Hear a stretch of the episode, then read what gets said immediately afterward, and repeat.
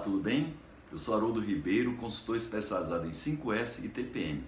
Eu costumo responder as perguntas que são enviadas para mim pelos meus canais de relacionamento ou pelo meu e-mail pdca.terra.com.br.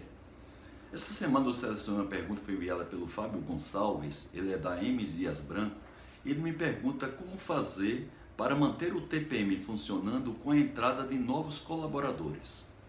Fábio, é, o TPM, se tiver já numa fase relativamente avançada, a entrada dos novos colaboradores vai acontecer de uma maneira evidentemente responsável, você dando os treinamentos para eles da mesma forma que você deu para os operadores inicialmente, não somente para os operadores, mas se o nível dessas pessoas for o nível de supervisão, o mesmo treinamento. É, eu imagino que esses operadores vão entrar e vão se incluir numa turma de, de colaboradores que já vem mantendo o TPM funcionando.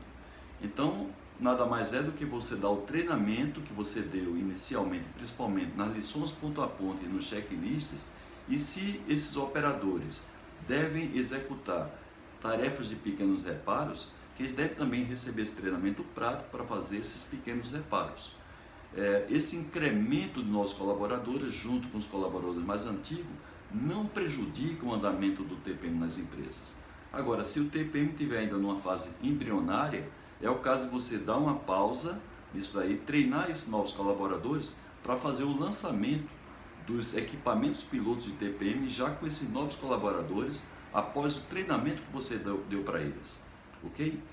Assim como o Fábio, participe também enviando perguntas para mim. Se a sua pergunta for selecionada, você pode escolher um entre 17 e-books sobre 5S e TPM de minha autoria.